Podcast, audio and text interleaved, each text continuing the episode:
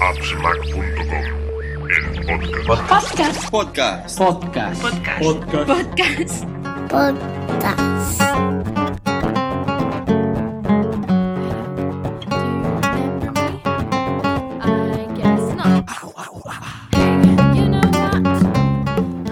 bienvenidos al podcast 48 de appsmac.com. Eh, hacía bastantes meses que, no grabábamos, después de ese, del especial de Navidad de, cada año, pues hacía casi, casi un año que no grabamos. El último capítulo fue con Willy Fox, eh, donde pues, hablamos de cámaras de, acción y todas sus aventuras. Y hoy os traigo un nuevo invitado, un- una persona que llevo siguiendo pues, bastantes meses, que hace vídeos muy interesantes, que tenía muchas ganas de, de hablar con él. Y este, este invitado es Abel Rincón. ¿Qué tal, Abel? Hola, ¿qué tal? Muchas gracias por, por invitarme aquí hoy al, al podcast. Creo que es el primer podcast que grabo viendo a la otra persona de, en, en vivo, viéndolo, viéndolo en vídeo. Normalmente no sé por qué siempre, siempre grabamos con, con audio y bueno, yo creo que, que esta experiencia tengo que repetirla porque siempre es mucho mejor pues verte la cara y verte, verte que cómo estamos pasando esta, esta cuarentena. Sí, a ver si me río o no, ¿no? Porque si no es como le estás haciendo una entrevista alguien, no sabes si, si, si le está gustando o se está pasando un mal rato. Es, es curioso porque te he visto muchas veces y me recuerdas mucho, tanto, tanto en la voz como un poco en, en, la, en la cara, a Gerard Piqué. El- en la voz me recuerda muchísimo. ¿Ah, sí? Bueno, Sí, o- no- ojalá tuviera el éxito que tiene Piqué. Sí, sí, pero no, pero es curioso, ¿eh? Muchas veces en, en muchos vídeos hay, hay momentos que me recuerdan mucho a, a- a Piqué. Pero bueno, bueno, pues como digo, eh, estamos con Abel Rincón en este capítulo 46. Eh, ¿Quién es Abel Rincón? Eh, ahora hemos estado hablando en la previa antes de, empezar. Eh, tiene de especial, por, lo menos para mí, que, es de mi misma ciudad. Eh, yo no sabía, dudaba si estaba entre Cambrils o Reus, porque he estado viendo, pues en sus vídeos lo, lo comenta. Vi un vídeo desgraciado que, que, tuviste un incidente que en el coche hace, hace meses, bueno, hace años en, en Reus. Eh, y no sabía si eras de Reus o Cambrils. Me has dicho que eras de Reus. O sea que, bueno, eh, hemos vivido muy cerca los dos. ¿Y por qué te fuiste a Barcelona? No, es que primero me fui a, a Canarias con 12 años. Por eso a lo mejor la gente de Reus, conozco a los que conocí en el colegio, en la salle de Reus, pero como me fui muy pequeño, eh, la verdad es que no tengo mucho enlace con la ciudad. Pero como has dicho, en Cambrils también pues vive mi familia y voy visitándolos cada, cada tanto, pero sí, sí, soy reusen. Bueno, yo, yo, yo vivo en Reus, aunque soy de la Canonja. Supongo que los conocerás un pueblecito que está, está a 10 o 12 kilómetros, pero bueno, como Sí. mi mujer era de aquí, pues al final. Bueno, te tocado. Sí, sí, es lo que es lo- un poco lo que tocaba. Eh, dices en tu, en tu perfil de, de Twitter, exjugador y entrenador de tenis, ahora freelance filmmaker y que creas contenido de YouTube, en teoría tres vídeos a la semana, aunque creo que últimamente le estás metiendo un poquito más. Entre directos y otras cosas, le estás metiendo un poquito más. ¿Qué, es todo esto? Que exjugador y entrenador de tenis, esa parte no, la conozco tanto, aunque tengo familia que te conoce, pero no he querido preguntar para que me lo dijeras tú en directo en el podcast. Eh, bueno, resumiendo, he jugado toda la vida a tenis desde los 7 años. Empecé allí a jugar a tenis en Reus y cuando me fui a Canarias, pues el tenis eh, estaba un poquito olvidado. Tuve que irme a Barcelona con 14 a un centro de alto rendimiento, a San Cugat, por, por, bueno, por temas porque yo quería dedicarme al tenis y no lo hacía mal, dentro de los niveles no lo hacía mal. Y me mudé a Barcelona por eso, por el tenis. Eh, estuve jugando bastantes años, hasta los 21. Eh, llegué a ser profesional, eh, tenista profesional, 1300 del mundo en el ranking mundial. Y luego los 21 lo dejé por temas económicos y un poquito de lesiones y ya me puse a ser entrenador de tenis. En la época de entrenador de tenis pues he entrenado todos los niveles, desde niños de 4 años hasta jugadores profesionales. Así que resumiendo un poquito. El tenis es complicado, ¿no? Hay muchos jugadores y poderse ganarse la vida bien no es fácil, ¿no? Supongo. No, solo los 150 200 del mundo son los que realmente viven del tenis, entonces muy complicado, muy complicado. Estuve escuchando una entrevista que hizo Raúl Gimos, que era el cap de sports de, de Raku, en su, en su podcast, que relativamente reciente creación. Entrevistaba a los dos hermanos, ahora no me acuerdo cómo se llama, que uno de ellos está en, jugando en el mismo equipo que, que Andrés Iniesta y su hermano es también tenista profesional y lo comentaban esto que... Eh, Samper. Samper, ahí está. Eh, no sé si su- él era el 200 y algo, creo, o algo así, el hermano. Correcto. sí. Y- Yo he jugado contra él, sí, sí. Bueno, al final yo creo que os conocéis todos, ¿no? Eh. Aunque sois muchos, no sois tantos, entiendo. Nah. Porque, porque, por ejemplo, mi cuñado también jugaba tenis, mi cuñada también era muy buena de, de jovencita. No sé qué, no sé si creo que estuvo por debajo de las 100 de España con, su, con 14 o 15 años, aunque luego, pues al final la cosa se complica y no... Bueno, es eso, que necesitas dinero, necesitas, eh, más si eres de aquí, tener que moverte hacia, hacia allá y eso pues lo complica, lo complica todo. Y bueno, cuando cualquier tenista, ah, pues mira, con, con él jugué, al otro lo conozco, yo entrené a este, son esas Eh, cosas que... Parece que- que es muy grande, pero es un mundo pequeñito, sí, sí. Sí, sí, es algo, es algo curioso. Pues como, como te comentaba, en el perfil de Twitter pones todo eso y además aparecen tres usuarios de, de Twitter y mirándolos hay dos de ellos que no existen, o por lo menos no te llevan a, a nada. ¿Qué ha pasado ahí, Abel? Confiesa. Pues la verdad es que no lo sé, a lo mejor lo hemos actualizado. Los enlaces. Ah, ah, vale, por- vale, porque estaba el Rincón Media, que es el es como mi portfolio, que en verdad ese lo tengo en Instagram, lo tendría que abrir en Twitter. ¿Sabes lo que pasó? Que yo copié lo mismo que tengo en Instagram en Twitter. En Instagram sí que te lleva el enlace, pero en, en Twitter veo que hay un par de ellos que fallan. Habrá que mejorar eso. Sí, sí. Em, nada, pues uno es el portfolio de, de mis vídeos que me dedico a hacer corporativos ahora y el otro es el proyecto solidario Tennis Aid, que ese sí funciona, Sí, este sí. y el de Aful que está borrado porque estoy en fase de, re- en plan renové, como si dijéramos. Es como, es como mi, mi marca, pero que no se llama Abel Rincón, porque al final, ¿quién va a llevar una camiseta con mi nombre? Sino que he creado como una marca para que se sientan un poco identificados con, con mi estilo de vida. Lo dejamos así. En el perfil que sí funciona en este Tennis Site, eh, ¿qué Mm. es exactamente? Es una asociación benéfica que nació en 2014 de la idea de recaudar material para, para llevarlo a países que tienen problemas, pues, que, tienen problemas económicos, en este caso, por ejemplo, Uganda, que fue el primer país. Y lo que hacemos es que llevamos materiales a sitios eh, desfavorecidos y impartimos clases de tenis y también le damos clases de cómo dar una clase al profesor de la escuela o al profesor, porque bueno, normalmente no tienen entrenadores eh, formados de tenis. Y si la gente quiere ayudar, quiere participar, ¿qué, ¿cómo lo puede hacer? Bueno, en este caso ahora mismo también, tanto como Full como Tennis Aid está en plan de renove de todo, de estructura, de página web, de logos, de, bueno, un poquito cómo comunicar, eh, pero que se pongan en contacto con nosotros a, través de Tennis Aid, tenis con dos Ns y, ahí pues eh, tenemos una página web donde puedes hacer aportación económica, tenemos merchandising, así que hay varias opciones de cómo ayudar tanto también como en el material. Pueden donar raquetas, un poquito de todo. Bueno, falta decir que todo lo que comentemos en este podcast, que espero que sean muchas cosas, pues están a todos los enlaces de- del capítulo. Podréis acceder pues a la cuenta esta de Twitter para que no os equivoquéis a la hora de, entrar. Y bueno, como digo, podréis ver todo lo que, lo que estemos comentando, lo podréis ver en las notas del, del podcast. Em, ¿Cómo está afectando? Bueno, nos está afectando a todos, está claro, pero ¿cómo está afectando tu día a día, tanto personal como, como profesionalmente, esta, esta cuarentena que estamos viviendo? Personalmente, como una montaña rusa a días. De repente te levantas y todo bien, todo feliz. De repente te levantas y te, te quieres, no te quieres mover de la cama.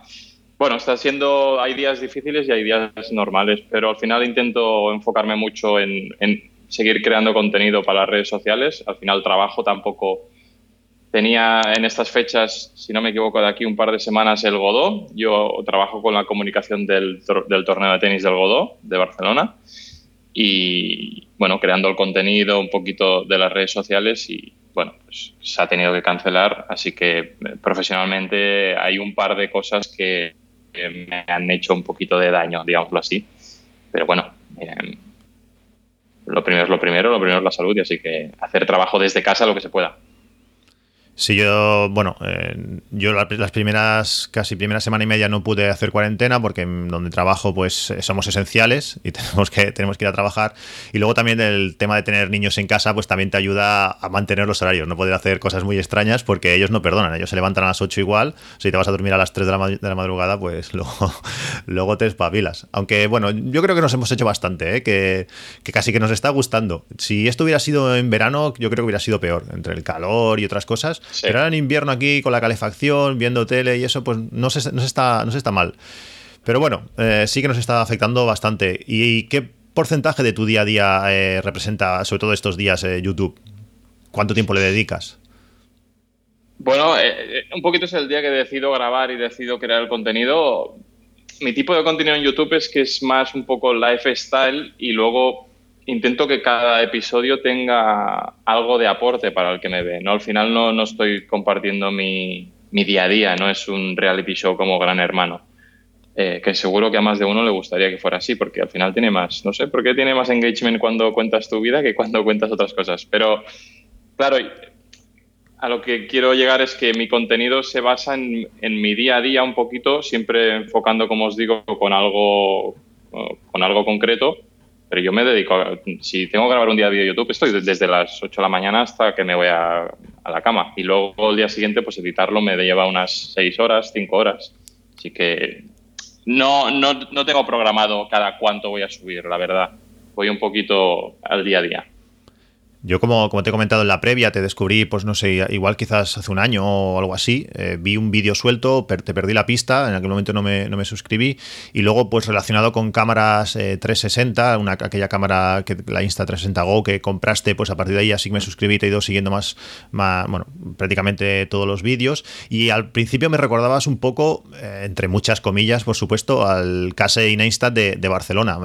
era un poco, pues aquí allá, movimiento, te lo curras mucho los vídeos, los planos eh, son diferentes, no es simplemente pues, poner la cámara y disparar, sino intentas buscar pues, puestas de sol. Eh, el tema dron he visto alguno, pero no te, no te enganché, así como sé que alguien empezó a seguirte por, más por el tema drones, yo esa parte me la he perdido.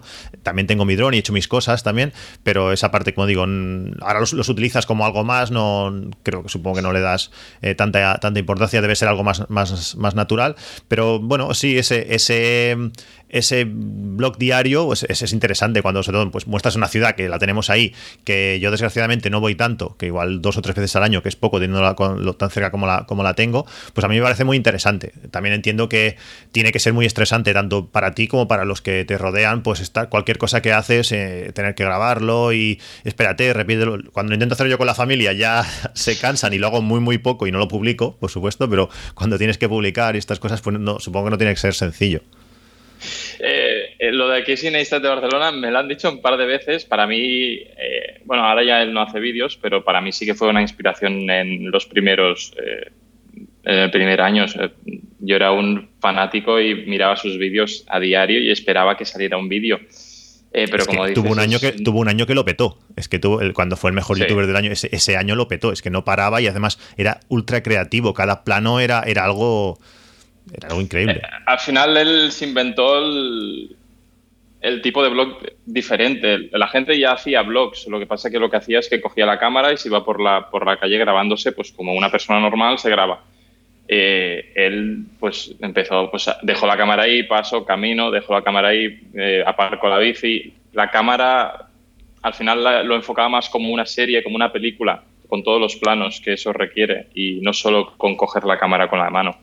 Y de ahí yo cogí unos cuantos tips para, bueno, para crear mis, mis vídeos. Sí que es verdad que, bueno, fue una inspiración para mí en esos días. Bueno, realmente, realmente es eso, es que lo hizo, fue, bueno, supongo que también fue lo que le pasó, que luego se quemó, que ese nivel de exigencia vídeo, vídeo, vídeo, vídeo, supongo que la familia le diría, oye, o paras aquí o paramos todos, esto no... Es que al final también no es solo tu vida, es todos los que tienes alrededor y tienes que, es difícil, tienes que saber cuándo grabar y cuándo parar de grabar y a veces te obsesionas porque lo quieres captar todo en el vídeo y bueno, al final tienes una persona al lado que tiene su vida privada y no puedes estar compartiendo su vida privada en tus redes sociales que yo lo entiendo que es difícil. llega un momento que te quemas. Sí, no, está, está, claro. Fácil no tiene que ser, sobre todo cuando eso, estás viviendo cosas reales, pero dices, ostras, esto lo podría estar grabando, espérate un momento que lo voy a grabar. Y esas cosas no. Aparte de YouTube, que para mí, bueno, es como te conocí y es una parte para mí muy importante, verte qué haces cada día, eh, pues en las otras redes sociales, por ejemplo en, en Twitter, me sorprende que solo, solamente tengas 3.700 seguidores, que en eso te gano, es, es extraño, pero en eso te gano. eh, eh, pero en Instagram tienes 17.300 seguidores. Por lo menos el guion este lo hice antes de ayer. Estas cosas sabemos que cambian rápido. Eh, en ese momento tenías 17.300 seguidores. Eh, ¿qué, ha, qué, qué, pasado? ¿Cómo hay esta diferencia? ¿A ¿Instagram le dedicas mucho más tiempo? ¿Le dedicas mucho más tiempo? ¿Cómo puede ser porque? Porque yo al final el contenido que hago es muy visual y para Instagram y para YouTube es muy atractivo, pero para Twitter no es tan atractivo el contenido, creo yo, ¿eh? Yo, yo no me voy a Twitter a seguir a alguien que hace buenas fotos o hace buenos vídeos. Yo me voy a YouTube a ver a alguien que hace buenos vídeos y me voy a Instagram a ver a alguien que hace buenas fotos. Y al final yo en Twitter lo que hago es decir tonterías y compartir mis vídeos. Es que no... Creo que Twitter es una herramienta mucho más eh, para comunicar, para dar noticias, para para dar tips. No lo, a lo mejor no lo he enfocado bien, ¿eh? A lo mejor no he enfocado bien mi Twitter, pero lo tengo más como para ver yo noticias y para comunicar que he subido vídeo o para decir dos tonterías, pero no... A lo mejor podría dar tips de, de tema vídeos y seguro que subirían más los suscriptores, pero no sé, ya es que tengo tanto jaleo con todas las redes sociales que Sí, es que al final no se llega a todo, ¿no? Si tienes que estar al no. día y algo atractivo o algo que a la gente le interese en todos sitios, es que no harías nada más, está claro. Luego también otra cosa ah, que... Te estoy, te, estoy, te, estoy te estoy, chequeando en Twitter, ¿eh? 3.900, vale, me quedan 300, ya voy a ir no, a por ti. Me, pas me, pasarás fácil. Además, yo soy una persona que llevo desde 2008, creo, eh, o sea, 12 años, y llevo poquísimos eh, tweets, escribo, escribo muy poco. Mm, realmente contesto a la gente que me pregunta con cosas relacionadas del podcast y no mucho más. Es decir, tampoco. Sí, que es verdad que Twitter es la, la, red social la que mejor para comunicarte con la gente que, bueno, que te sigue tanto a ti como a mí. Yo creo que es la mejor para, para, para contestarles y para que te encuentren. En Instagram se pierde mucho, YouTube también, hay demasiados comentarios. Yo creo que Twitter es una buena red social para eso, para conectar con la gente. Sí, es eh, bueno, no sé, una vez estoy hablando con Luis Enrique, eh, por ejemplo, cuando era entrenador de la Roma, creo, eh, en otra red social es prácticamente imposible que, estas personas pues te, te, contesten o bueno, o que pues es que con Twitter puedes hablar con quien sea en cualquier momento y es, muy interesante. No sé, luego también Twitter es un poco pues la historia que tú te montes, a quién sigas y cómo se va pues no sé, contaminando o pudriendo ciertas, ciertos círculos. Es, es, complicado también, pero yo es con la red que me levanto y con la red que me, que me acuesto. Realmente la uso muchísimo. Después, después de, de, este Twitter e Instagram, tenemos Spotify. Es algo que también es curioso. No sé, en, no fue en el último vídeo que justamente lo, lo, hablas de ello. Eh, no sé mm. cómo fue la cosa. Eh, me metí por, por, Spotify y he visto que también tienes bastantes seguidores para lo que es Spotify y sobre todo cómo Spotify te muestra a los seguidores porque te tengo como, te estoy siguiendo, pero no es fácil encontrarte. No es aquello que, que pueda ir a ver tus listas, sino cada vez que tengo que buscarte o por lo menos no sé hacerlo. Mm, no hay un sitio que veas tú a la gente que sigues y le puedas fácilmente ir a ti. Pero allí... Sí, porque no está montado mucho como red social, sí. Sí, es, es curioso. Y allí tienes eh, pues eh, muchas listas interesantes con... A mí me cuesta mucho generar... Eh, listas que, que, me gusten y, y, busco pues sobre todo gente, eh, gente que haga listas buenas y con música que variada que, que me interese y hay una lista que, que, es tu lista principal aparte muy muy destacada en número de seguidores que es esta de mm. Go a Full o, o Go Home que, bueno, sí. las, tus 30 mejores canciones, por decirlo así, con casi 6.000 seguidores. Eh, no sé, me parece súper interesante. Además, nosotros que tenemos en casa, pues altavoces sonos, que en todos sitios suena, eh, tengo puesto un, un, un, enlace de estos de, de, de, Siri que se le dices, oye, oye, Pili, ponme ambiente de trabajo, me parece que es, pues en el sonos que tengo aquí a la izquierda, pues automáticamente baja la luz, la luz está tan fea que, que me hace brillar la calva arriba, pues se me pone en este ambiente y aparte suena la lista, es, está, está genial. Eh, ¿Le dedicas tiempo a esto? O vas cambiando? Porque hay, hay, listas buenas. Ayer para cocinar estuvimos utilizando la de Party 2012, creo que es, que también estaba bien. ¿Dedicas eh. tiempo a tus listas? Sí, me gusta mucho la música, siempre me ha gustado. Eh, es más, eh, tú que eres de la zona, yo fui DJ del Kyle de Reus, fui DJ de la Flashback Salou, fui DJ del Mythic Reus, o sea que trabajé como DJ unos años también. y me gusta mucho la música. La, la lista esta al final mira, el lema que tiene es de la marca esta que te decía Full, que es un poquito ve a tope o vete para tu casa, que es un poquito mi tema de o lo haces eh, a full o no lo hagas. Y sí, tengo esta lista que son las 30 mejores canciones que utilizo como para, para hacer deporte. Y la gente pues las... Luego hay mis listas, hay del día a día, eh, party, latino. Y cada año, como van pasando los años, llevo desde el 2014 subiendo y las dejo subidas con el año de que... De, bueno, de, de ese año que era. Así la gente, pues si la quiere ver qué pasaba en 2012, pues se la pone y como tú decías. Eso, eso he querido hacerlo muchos años y no lo he hecho nunca. Al final mm, dices, ostras, es que hay, bueno, cada año estoy, escucho algunas canciones más que otras, y, pero bueno, se pasa y no, y no lo he hecho. Igual empiezo este año y, y, bueno, está bien, te digo, estoy siguiendo muchas de, de, tus listas porque me gusta el estilo que tienes en, en, muchas de ellas, aunque es curioso como puede ser que una tenga 6.000 seguidores y las demás no pasen, ahora no me acuerdo, pero igual de 100, eh, no sé. Es, es... Porque es la que más promociono al final también. El tema de las redes sociales es súper es súper eh, curioso. Y aparte de, bueno, de, estas tres eh, redes sociales, ¿dónde más podemos seguirte? ¿Dónde más tienes cuenta que podamos saber cosas de ti? Ya, ya no sé, Instagram, Twitter, YouTube, eh, Spotify. Si, si me hago más ya me vuelvo loco. No tengo Tinder, ¿eh? por si acaso. O sea que Tinder no me puede seguir nadie. No hace falta más, no hace falta más redes sociales, supongo, ¿no? ¿no? Y luego eh, también, ¿qué relación tienes con Wilson? Porque te he visto mucho, mucho Wilson en muchos sitios. Me, hablaron, mm. me hablaron también de, de, forma indirecta también de, bueno, de cosas tuyas y Wilson. ¿Cómo sale esta o, o qué relación hay o cómo surge Wilson?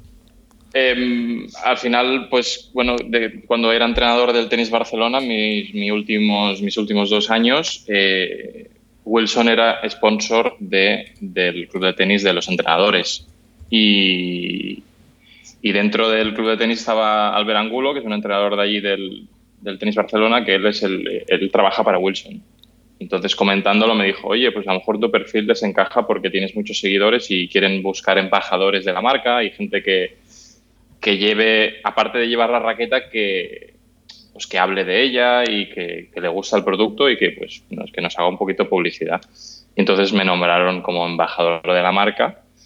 Y ha ido creciendo durante los años. Ahora les, les, estoy ya creando contenido directamente. Ellos pues sacan una nueva pelota o una nueva raqueta. Me dicen, Abel, necesitamos hacer una pieza de contenido para Instagram de esta pelota. ¿Qué puedes hacer? Y bueno, lo hablamos y ahora ya es como formo un poquito parte del equipo siendo freelance, pero formó parte del equipo de, de Wilson. Vi los dos últimos vídeos que hiciste, o los dos últimos vídeos, o por lo menos dos vídeos que no hace mucho que, que hiciste. El del dron me encantó. Eh, sí, aquel vídeo que hiciste, que lo explicaste, que igual no es el mejor, no sé qué, pero el vídeo en sí a mí me encantó.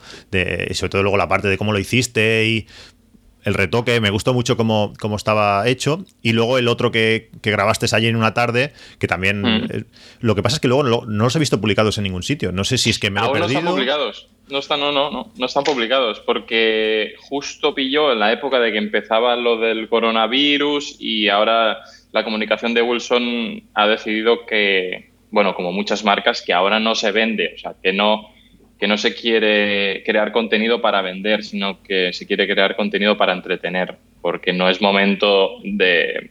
Es como feo, ¿no? Ahora apretar de vender, vender, vender. No es momento para eso, es momento para entretener a la gente y tenerla contenta y no para vender ningún tipo de producto. O sea, mi vídeo está ahí en stand-by, dicen que lo van a publicar en... Es más, cuando les envié el vídeo me han comentado que lo quieren para diferentes países lo traducí al francés, al italiano y al inglés, creo, los, eh, y no sé si holandés también, pero bueno, que se va a publicar por todos lados, creo. Eso espero. Bueno, pues supongo que ya nos avisarás cuando se, cuando se publique, te digo, porque mmm, lo di por hecho en varios vídeos y he estado viendo la cuenta varias veces y no, no ha aparecido. No. Digo, no sé si es que es una historia y como no lo sigo me lo he perdido o, o qué, pero no... no bueno, no lo puedo... A mí el del dron me gustó mucho, ¿eh? Entiendo, bueno, los sí. motivos que das, pero a mí el, el, del dron me gustó, me gustó mucho. Como pieza artística está, está muy bien. Luego se le puede buscar punta a todo, ¿no? Que si, sí, que si algo en medita el bosque y eso, pero no sé, como vídeo estuvo, estuvo genial.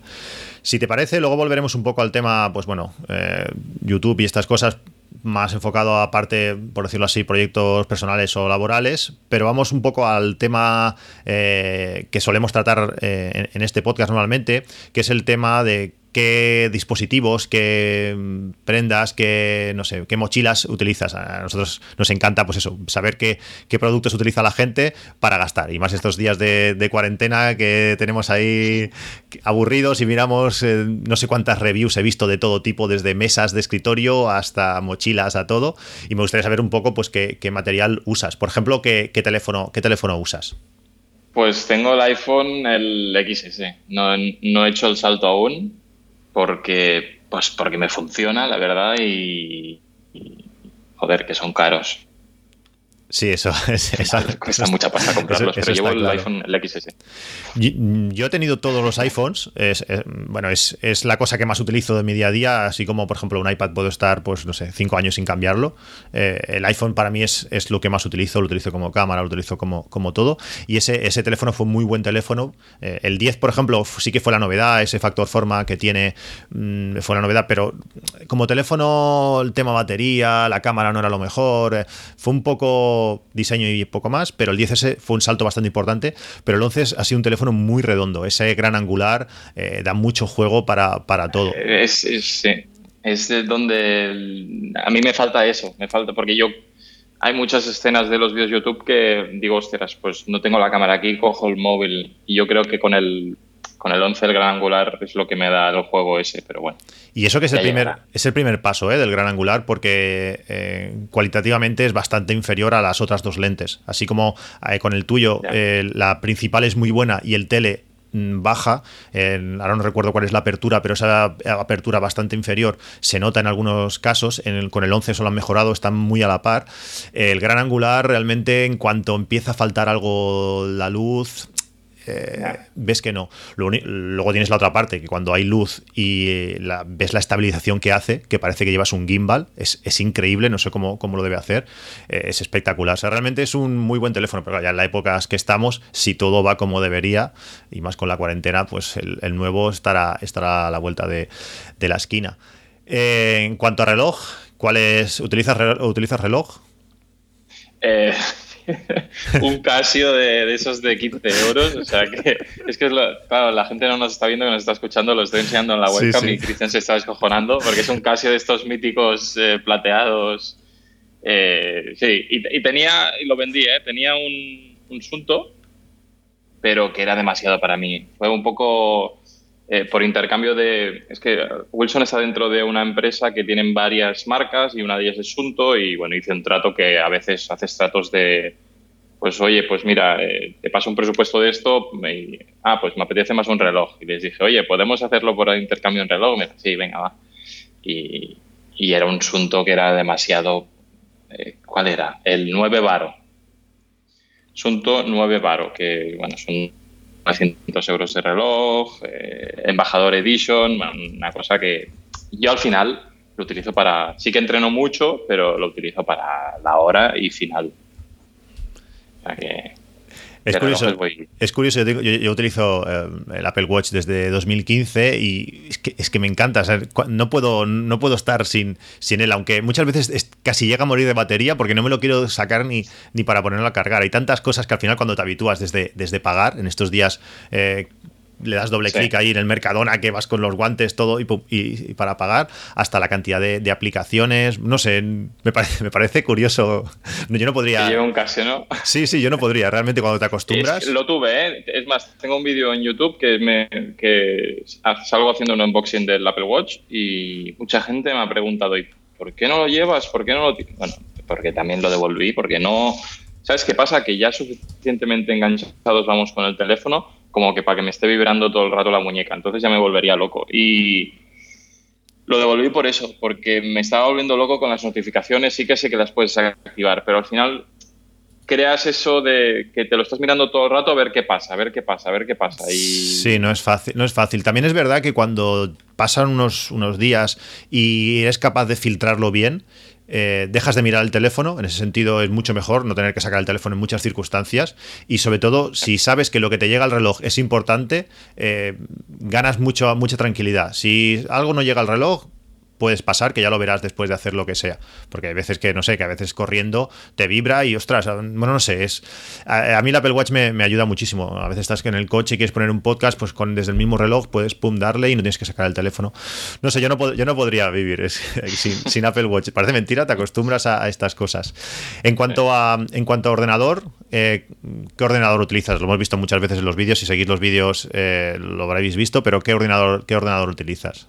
Eh, últimamente es la pregunta más hecha de los vídeos, aparte de la música, es un MacBook Pro, pero la gente me dice, oh, pero llevarás súper cargado porque tal, digo, no, un MacBook Pro de 13 pulgadas, el de 2018, ah, de 2,3 GHz, memoria de 8 GB, no sé, yo creo que es el...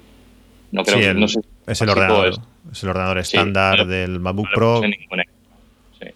No, es que, a ver, realmente lo bueno que tienen los, los Macs es que tienen mucho, mucha vida. Si los, puedes estirar muchísimo. Mi hijo está utilizando, sí que es un Mac Pro, pero que compré en 2009 y ahí está y le queda muchísimos años. Mi hija utiliza un, un iMac de 2006 y, y, sigue funcionando. Realmente son, son equipos que puedes estirar bastante. Y solamente tienes portátil, entiendo. Sí, tenía, anteriormente a este tenía un MacBook Air, eh, que también editaba mis vídeos con MacBook Air, sí que es verdad que se quedaba un poquito corto ya, y que tuve también. Y anteriormente al MacBook, Air, MacBook Air tuve el MacBook Pro, no sé de qué año estamos hablando, y un iMac a la vez. Pero el iMac lo vendí porque al final me muevo mucho y necesito algo que, que pueda llevarme cada día. Cogerlo, plegarlo y llevármelo.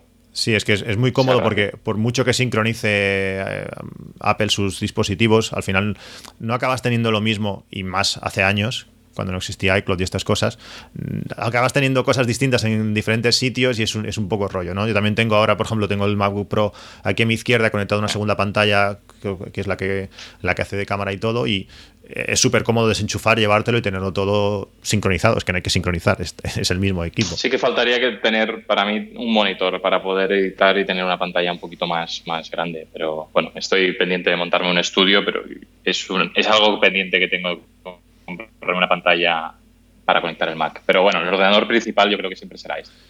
Yo estos días que he estado viendo, como te he dicho, cientos de vídeos de cómo configurar un estudio con muebles del IKEA, hay, cosas que son súper...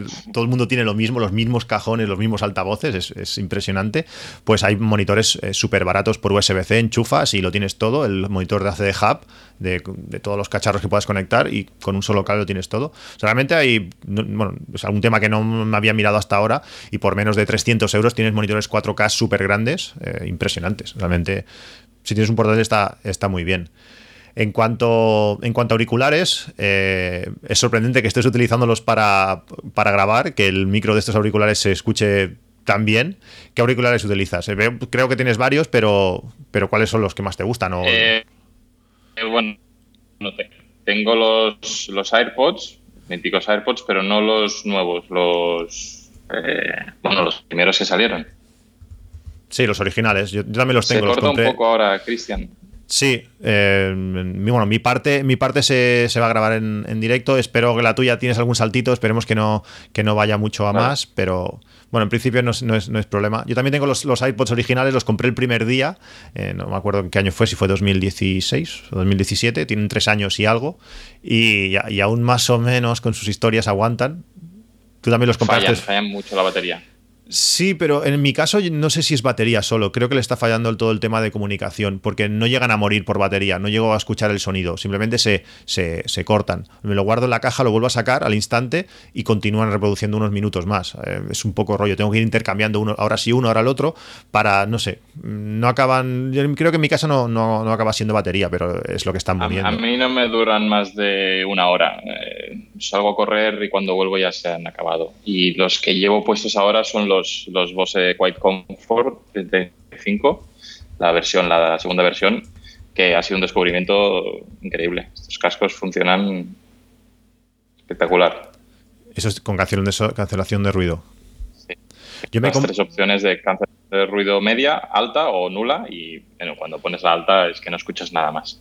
Yo cuando, cuando mi hermano vivía en, en China, estuvimos, hicimos una, una, ruta, eso fue en 2008, y en la Apple Store de, eh, creo que fue de Pekín, me compré los, los Bose con cancelación de ruido, eh, eran con cable, no, no había más opciones, solamente tenían un tipo de cancelación de ruido. Los graves son muy peculiares, son quizás más, demasiado graves para lo que a mí me gustan, pero en cuanto a cancelación de ruido, espectacular. En, en un avión te los pones, cuando llevas un rato parece, pues parece que no cancelan mucho, pero cuando te los quitan, el, ruido que se oye tan exagerado, ostras, esto, esto es magia. Realmente eh, hacen muy buenos altavoces Bose. Y luego otro de los temas que a mí también me, encantan, he estado, antes de, empezar a grabar este podcast, he estado, estaba desayunando viendo un, vídeo de Peter McKinnon, que supongo que también lo conocerás, también hace, hace este, hace unas cosas increíbles. Hay, un vídeo que, hizo que sale grabando con la cámara en mano y de repente la cámara, la cámara flota.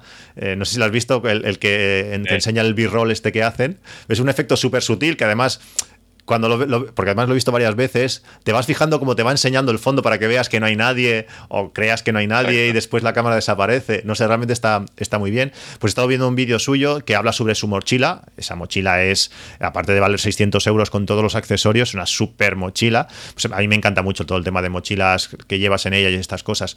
¿Qué mochila, qué mochila usas? ¿Tienes una mochila que asusta? Es que esta es mi mochila y he estado buscándolo hace tiempo o simplemente usas una bolsa y ya está? Eh, llevo una bastante básica, eh, que es una de KF Concept, que es una bastante básica en Amazon valdrá 60 euros. Es una bolsa de fotografía típica que se abre por detrás y tal, pero se me queda corta ya, se me queda pequeña y he visto unas cuantas, vi la del Peter McKinnon este que me dices, es muy cara, eh, creo que es muy grande, demasiado grande. Y hay otra marca que me gusta mucho, que a mí me va más el rollo de deporte, es la de Deutsche Bugs. Ellos han sacado una versión también para fotografía, Deutsche Bugs, y esta marca es, por cierto, de otro youtuber. Bueno, es ahora youtuber, John Olson. Era un ex esquiador profesional que ahora, bueno, eh, tiene esta empresa de bolsas y tiene una de ellas que es para fotografía. Y este ya el precio estamos más ya contentos con el precio, porque la del Peter McKinnon es una barbaridad. John Olson es este que, va mucho a, Marbella. Sí, tiene casa en Marbella. Sí, es que hace tiempo también que lo sigo, lo, que pasa es que no veo mucho de, sus vídeos. Veo algún alguno puntual, por lo que eh, sea, pero... A ver, no es por criticarlo, pero es una, es una persona que tiene mucho, mucho dinero. este sí que va full. Este va a tope. Sí, exacto. Y ostras, es que los vídeos han convertido mucho. En lugar de, bueno, contarme cosas, es como, mira lo que tengo, mira lo que me compro. No sé, no te aporta mucho valor al final. El Peter McKinnon puede tener también dinero o no, no lo sé, pero te está aportando valor cada vez que ves un vídeo. te está enseñando algo el otro te lo enseña, pero no, no te enseña algo que tú puedas utilizar en tu vida, sino que te enseña algo que tiene. Ya está. Sí, sí, coches, eh, helicópteros y de todo. Sí, sí, bueno, cuando, cuando hay ciertos productos que presentan, es uno de los primeros que lo tienen, sobre todo cuando es de GoPro y estas cosas. Entonces está bien, está bien ver esos vídeos, pero luego, luego el tío va muy sobrado. Bueno, tampoco es muy sobrado, pero sí que lo que tiene es, es algo inalcanzable. Sí, correcto, correcto, es otro nivel. Y luego, ¿qué más te quería preguntar? Sí, bueno, otras cosas que, lleves en tu día a día encima, eh, de esas pequeñas cosas que llevas y dices, ostras, esta no puedo salir de casa sin ello, o que es muy útil, lo suelo llevar a veces, aparte de la, de la Fixie. el tema de la bici.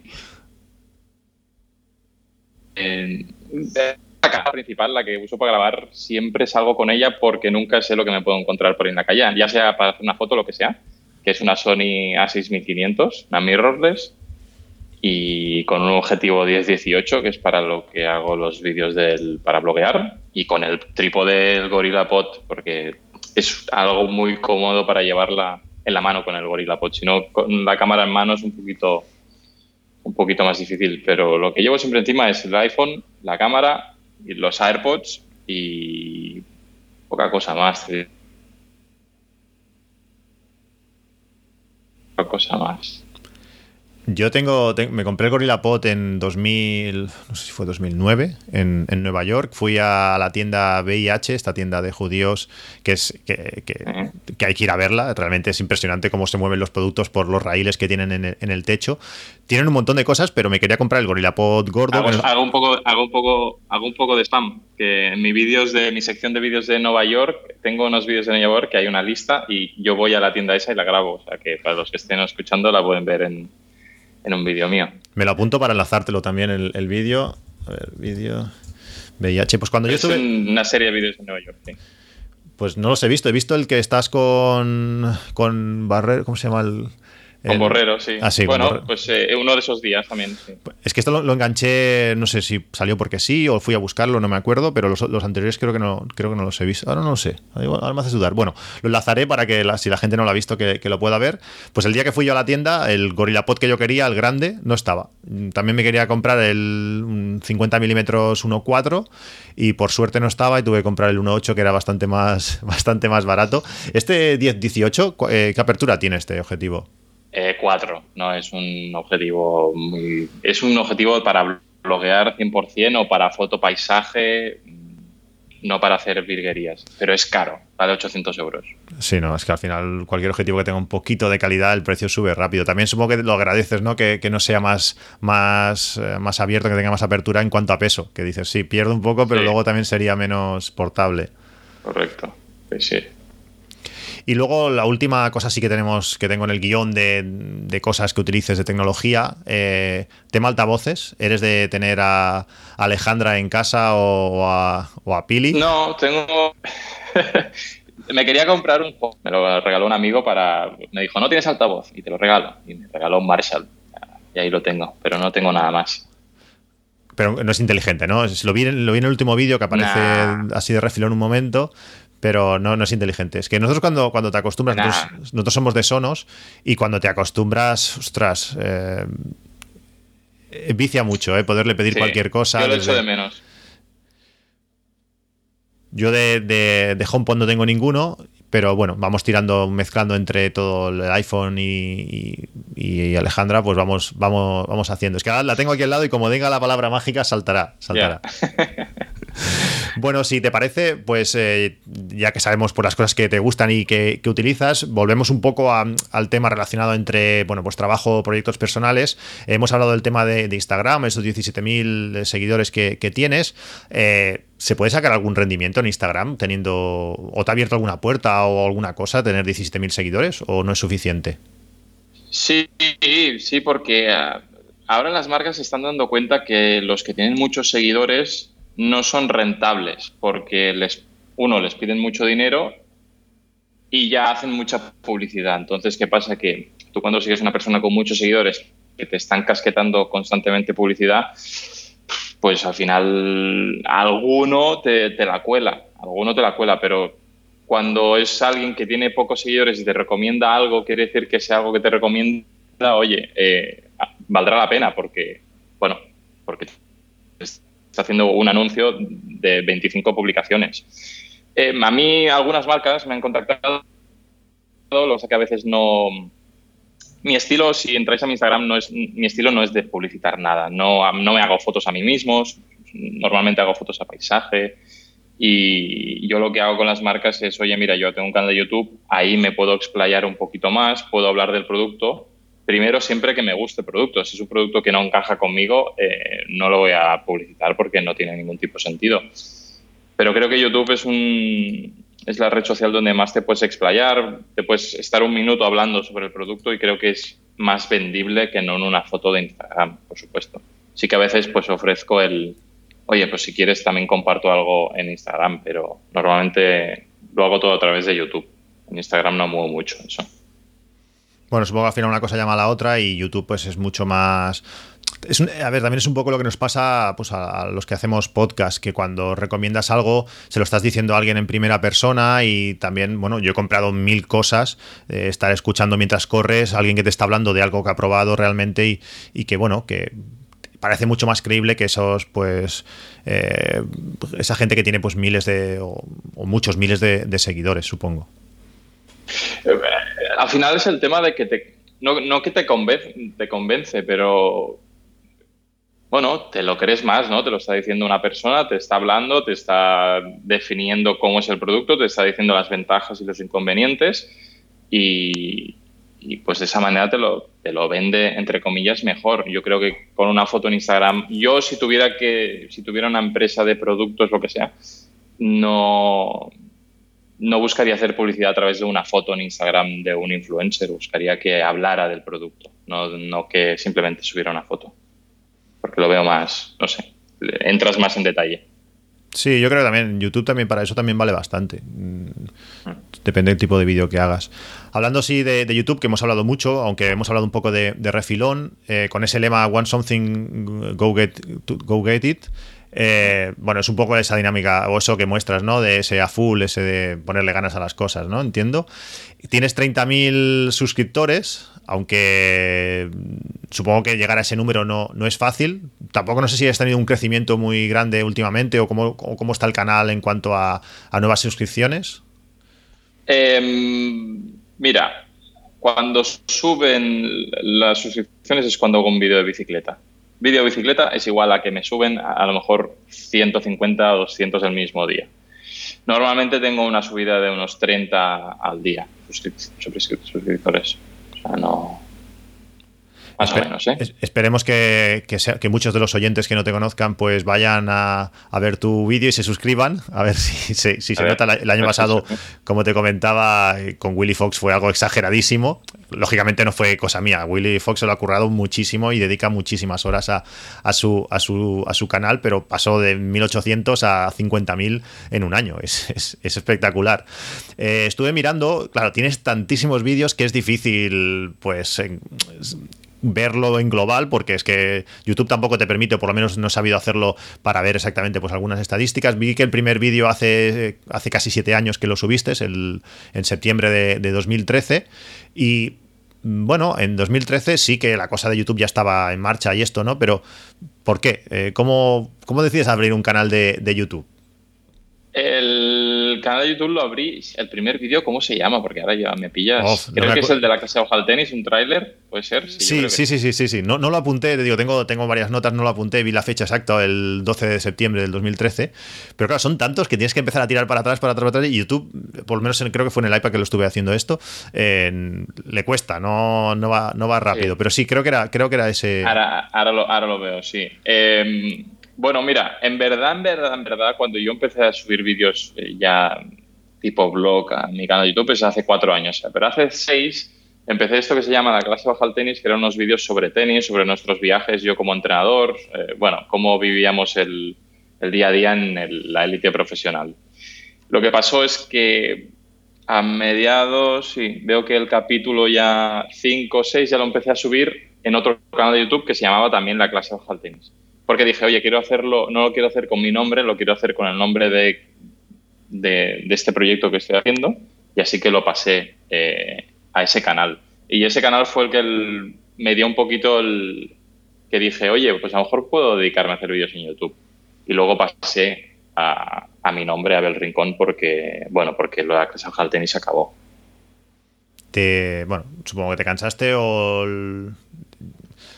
no, fue un tema de, que el, cambié, de, cambié de club y en el nuevo club me dijeron que no les pegaba mucho el nombre de los vídeos, que les gustaba que siguiera haciendo vídeos, pero que no les gustaba mucho el nombre. Entonces dije, bueno, mira, es una oportunidad para crear mi marca, Abel Rincón, y me lo paso a mi nombre y ya está. Sí, bueno, vi, vi, vi, algo así y luego también he visto que mucha gente te lo ha preguntado por qué se acabó y estas cosas y bueno, quería aprovechar un poco. Vi, eh, que, mm, bueno, ahora no sé de dónde lo saqué, pero que hace tres años tenías 2.500 suscriptores. Es decir, que ha, subido esto hasta hace, bueno, en estos últimos mm, años ha subido, ha subido bastante. Eh, bueno, muchas de las notas que tengo ahora apuntadas son cosas que ya te he dicho, pues eso de que me recordabas el caso de Neistar de, Barcelona. Eh, y luego, bueno, después de, todos estos años, casi siete años en, YouTube, eh, esas diferencias, si, si, entiendes esas diferencias entre, entre seguidores, visualizaciones y qué pasa cuando, cuando hablas de la, de la Fixie porque he visto casos, sobre todo al, principio, por ejemplo, los primeros vídeos que aparece, pues que las visualizaciones se multiplican por 20. Hay un vídeo, el anterior y el posterior tienen unas 3.000 visualizaciones y el de la Fixit del medio tiene 47.000. De eso hace tres años. Ahora, claro, lógicamente el incremento no es tan, no es tan grande, pero sí que he visto entre un 3x o 7 veces más. Eh, ¿Entiendes todo el sistema YouTube algo? Eh, la verdad es que no lo, no lo, entiendo. Si lo entendiera, seguro que tendría más visitas. A ver, lo que sí que tengo claro es que si hiciera vídeos de bici, eh, tendría ahora mismo 100.000 suscriptores, seguro, y muchas visualizaciones. Cada vídeo, si te fijas en los últimos vídeos, cada vez que sale la miniatura la bici, eh, ya tiene el doble a lo mejor de visualizaciones el vídeo. Sí, sí, lo estuve, lo estuve viendo. es que se ve rápido, no hace es falta. increíble. No sé, yo creo que a lo mejor YouTube se ha creído que mi canal es un canal de bicis y cuando sale la bici, como ve que tiene también de bastante repercusión, lo recomienda más, porque sabe que esos vídeos se ven y se ven durante más tiempo y ellos pueden poner más anuncios. Yo creo que es un poquito, un poquito eso. Y voy luchando y voy intentando haciendo uno, uno, uno, dos, uno, tres para a ver si YouTube me engancha, me dice, oye, no, que todo el otro, el otro contenido también es interesante, pero eh, de momento no, lo consigo. Sí, la magia de YouTube a veces te recomienda vídeos de hace cuatro años o cosas de estas extrañas, y dices, ¿cómo, cómo puede salir esto, esto ahora? Bueno, supongo que también es un poco la gracia, ¿no? Que no se sepa exactamente cómo, cómo funciona. Para los creadores no tanto, pero... No, que, va, que para nosotros no. Para mí, para mí es un calvario porque a mí me, me supone un trabajo de muchas horas y, no ver recompensado a veces vídeos como que mm, estuvimos repartiendo comida a los sanitarios aquí en Barcelona hace dos semanas, ver que ese vídeo no tiene repercusión, pues, pues ese me, me duele. Que, no tenga repercusión un vídeo que me vean a mí en casa hablando de mis cosas, bueno, me da igual. Pero que no le den, que no recomienden un vídeo así, pues esos, esos me duelen. Y bueno, no sé. Sí, ves a saber, no sé, lo estoy viendo, realmente estuvo, estuvo muy bien. Eh, es algo que, estaría, estaría, bien que se moviese, que se moviese bastante más. No sé. Correcto. Bueno, eh, eh, el objetivo al final del, canal, no sé si cuando lo hiciste o, o, ahora por lo menos, ¿cuál, ¿cuál sería? Bueno, el objetivo del canal al final es un poquito compartir mi, mis experiencias que voy teniendo en la vida, un poquito, y, y sobre todo, yo siempre he dicho que las redes sociales son para, para publicitar un poquito tu trabajo. Todo empezó pues con el tenis, pues para publicitar un poquito cómo trabajaba yo como entrenador, con los chicos, cómo viajamos, qué tal.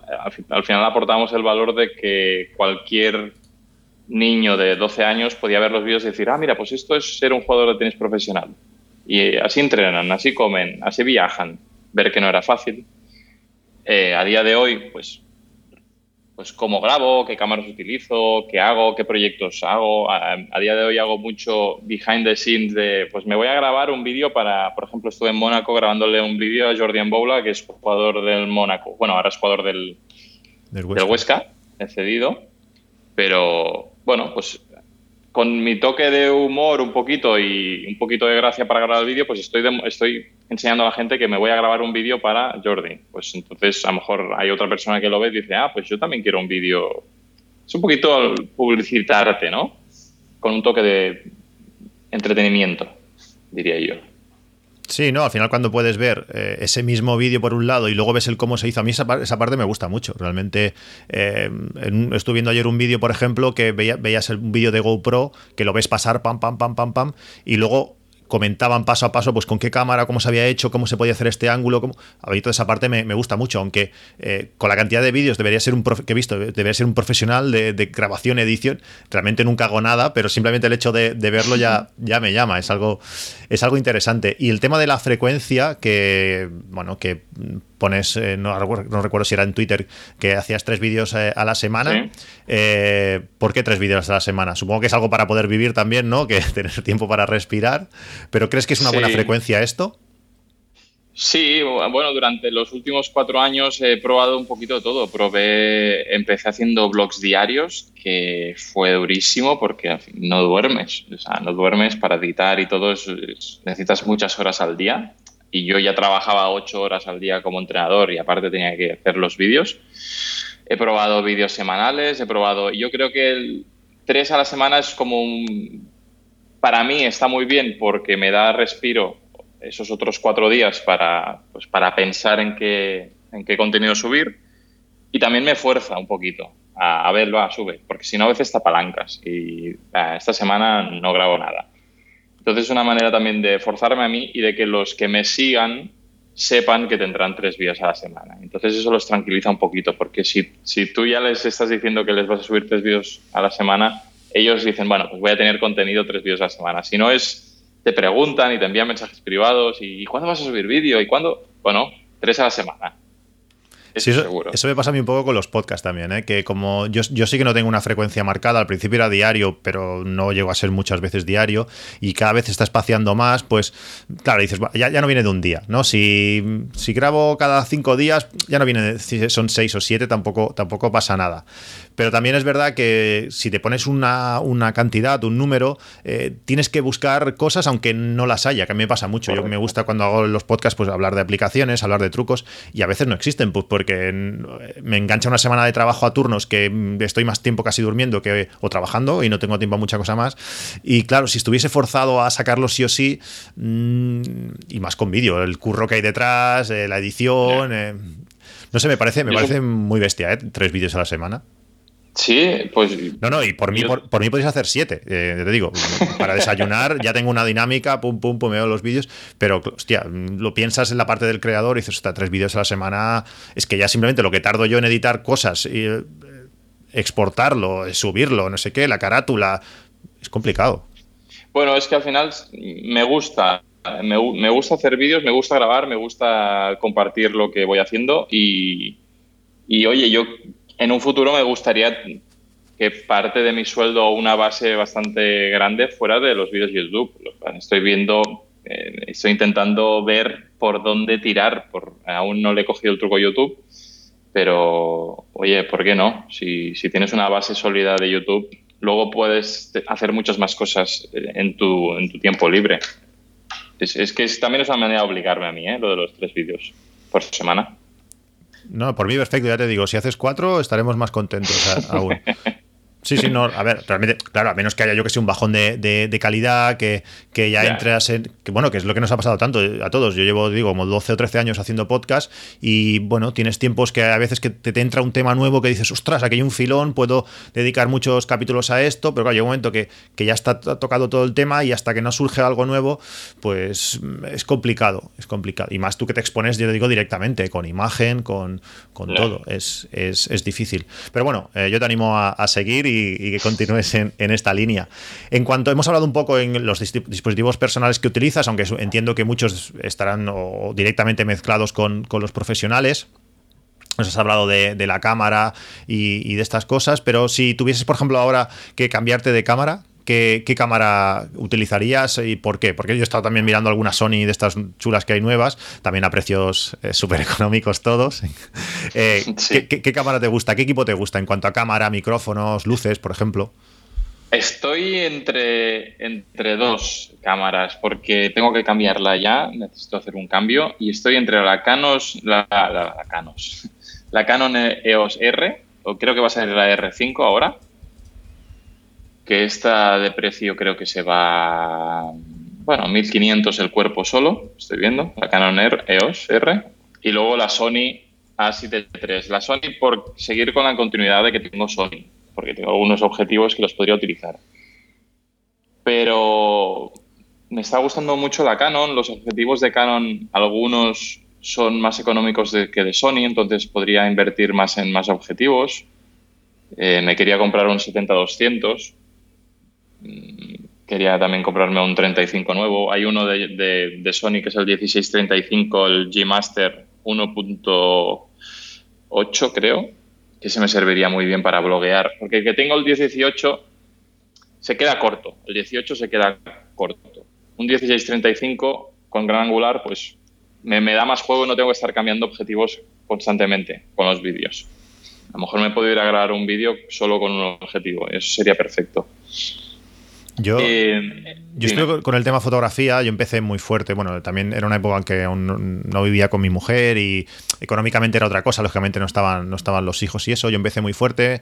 eh, compré una 1D Mark II, creo que fue, que me costó algo indecente, por lo menos, bueno, y, más en aquella en aquellos momentos, con un 70-200 2.8 eh, IS. Bueno, tenía una inversión muy chula. Y cada, cada año, y sobre todo también con las mejoras de, calidad de- del iPhone, eh, que son cosas totalmente distintas, ¿eh? pero al final, bueno, también cuando vas con los niños, llevas a un niño de la mano y tienes que hacer una foto, pues si tienes que sacar la cámara vas listo, no, no puedes dejar al niño. Pues he ido bajando de, de- de equipo y cada vez, bueno, pues vendí el, el 70-200, vendí mucho del equipo que, que tenía y tengo ahora una 70D de igual será 2010 o 2011, que que no está mal, eh, con objetivos lógicamente no tan luminosos, pero también más o menos cómodos de llevar y para las pocas veces que lo utilizo. Lo que pasa es que ahora pues tengo un amigo que tiene una... una tú tienes, que hemos dicho, la, la 6500, la Sony. Sí. Me ha estado hablando mucho de la 6600, con la... no sé si, la, si las Canon estas también, también lo hacen, pero el enfoque mágico que hacen al ojo, que antes solo- solamente lo hacían en foto, pero ahora también lo hacen en vídeo y es impresionante que siempre está enfocada. Eso, esas cosas cuando haces vídeo que ya te cuesta y si cuando después ves que el enfoque está, ves a saber dónde o va variando todo el rato, aquello que baila el enfoque es un desastre, pues estas nuevas cámaras lo hacen con esa calidad y estoy ahí en poco volver, no sé. eh, también es. Sí, sí, claro. Y luego vi- el directo me hace que hiciste donde explicabas estas cosas también un poco de las cámaras y esto. Y bueno, estoy, soy mucho de mirar vídeos, ya te digo. Luego al final comprarme me cuesta, porque claro, eh, son inversiones eh, grandes y lo tienes que tener claro. Pero no sé, Sony me, me gusta mucho. Yo he sido de Canon de toda la vida, ¿eh? Te digo, y todo, tengo un montón de cosas aún, aún de Canon que, que están bien. Pero no sé, Sony la veo. tenido los últimos 2-3 años en el formato vídeo, Sony les ha pasado por encima con las mirrorless. El, el problema de Canon es que sus cámaras eran demasiado grandes. ¿Y qué pasaba? Que youtubers, tú al final cuando te vas a la calle necesitas algo cómodo para llevar, algo pequeño. Y pues, los youtubers buscaban algo pequeñito para llevarse. Y lo que pasó es que todos los youtubers recomendaban cámaras Sony porque eran las más compactas, las más eh, versátiles para llevarte por la calle. Y ahí es donde Canon pegó el bajón de que la gente dejó de comprar Canon. Ahora, con la Canon EOS R, que es la, la, mirrorless que tiene Canon, va a pegar un subidón, porque yo estoy viendo reviews de la Canon EOS R y va a salir la R5 y tiene buena pinta. Y es que los colores de Canon son muy, muy buenos, los colores sobre todo, pero el autofocus de la Sony para mí es mejor. Es algo que no. Esta cámara no la tengo controlada. No, no pasará. Hoy haré deberes aquí y, a ver a ver qué tal esta cámara. a ver, a ver qué tal. En cuanto a micrófono, me parece, me parece curioso que llevéis esos micros. eh, al final es lo que da calidad, ¿no? Pero que llevéis esos micros a, a todos lados. Eh, yo tengo el pequeñito de, de Rode, el, el de Solapa, que bueno, que es para un uso muy. Bueno, para poder hablar tú. Pero me parece curioso esos micros tan grandes que, que lleváis a, a todos sitios. Es que al final, entre cámara, objetivo, que el objetivo por pequeño que sea, sobresale un poco. El micrófono, que ya casi más grande que, que el objetivo, que depende del objetivo que lleves, te va a salir el, casi el micrófono por arriba. Y el, y el trípode es, es un trasto. ¿Cómo puedes ir en una fixie que no puedes ni frenar con eso en la mano? Ya, no sé, me he acostumbrado. Pero la, la verdad es que la gente aún a día de hoy te mira por la calle raro diciendo, este tío, ¿qué, qué hace o qué es? Porque claro, vas con el trípode ese enorme, la cámara, el micrófono, como tú dices, que lleva el...